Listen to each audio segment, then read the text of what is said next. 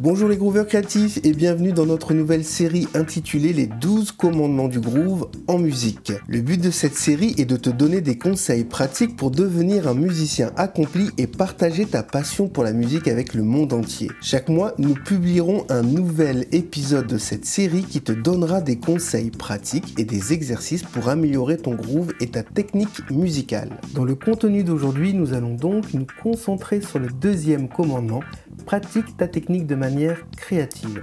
Nous allons te donner des astuces pour améliorer la pratique de ta technique et la maîtrise de celle-ci, afin que tu puisses atteindre le niveau de maîtrise que tu désires. Alors sans plus attendre, passons au contenu pour découvrir ensemble comment pratiquer ta technique de manière créative sur ton instrument pour devenir un musicien accompli. Quand il s'agit de la pratique technique, cela peut vite devenir une besogne pour les musiciens, sauf si ce topic t'excite au plus haut point.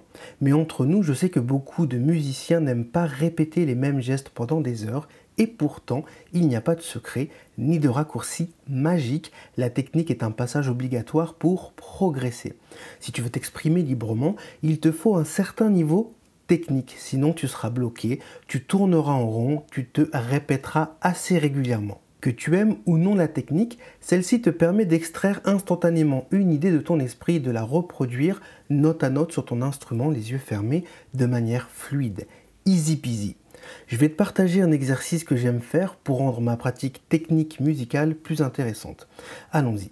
Premièrement, je vais prendre une gamme ou un mode au hasard. Donc, prenons le mode lydien dans la tonalité de Sol. Les notes que nous avons donc sont Sol, La, Si, Do dièse, Ré, Mi, Fa dièse et enfin l'octave supérieure Sol.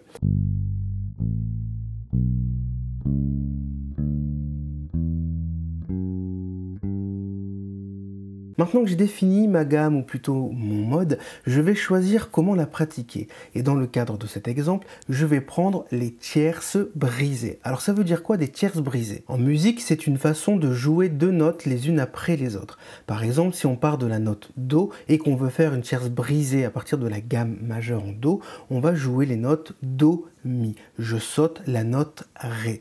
Donc si on monte la gamme de cette manière, on obtient Do, Mi, Ré, Fa, Mi, Sol, Fa, La, Sol, Si, La, Do. Encore une fois, j'insiste, ça signifie que l'on saute une note à chaque fois.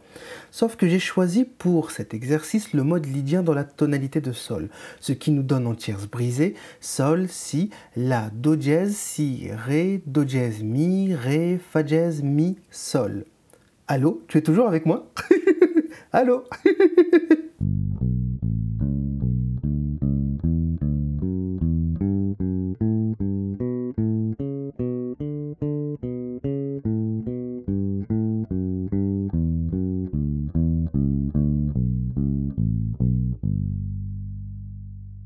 Maintenant que tu connais les notes du mode et la manière dont on va les jouer, ce qui est important, c'est comment tu vas jouer. Donc la première chose à faire, ça va être de monter le mode en tierce brisée, simplement comme ceci.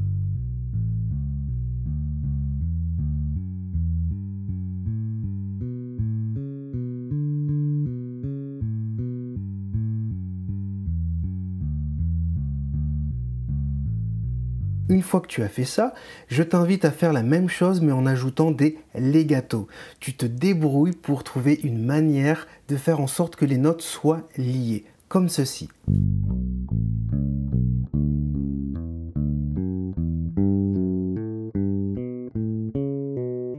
Et une fois que tu as fait ton legato, je t'invite à pratiquer le même exercice mais cette fois-ci en pizzicato, ça veut dire en sautiller, comme ceci.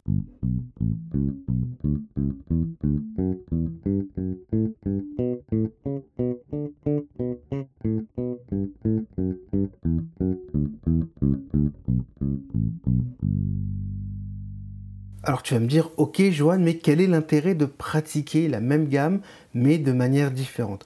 En fait, en faisant ça, tu pratiques ce qu'on appelle en musique les articulations.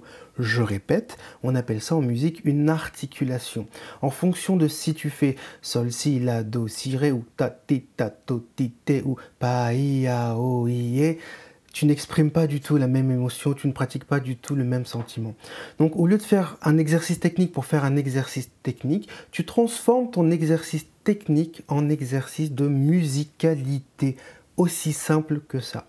Je t'invite à faire une autre variation de cet exercice, mais cette fois-ci en quintolé de double croche, toujours en tierce brisée, comme ceci.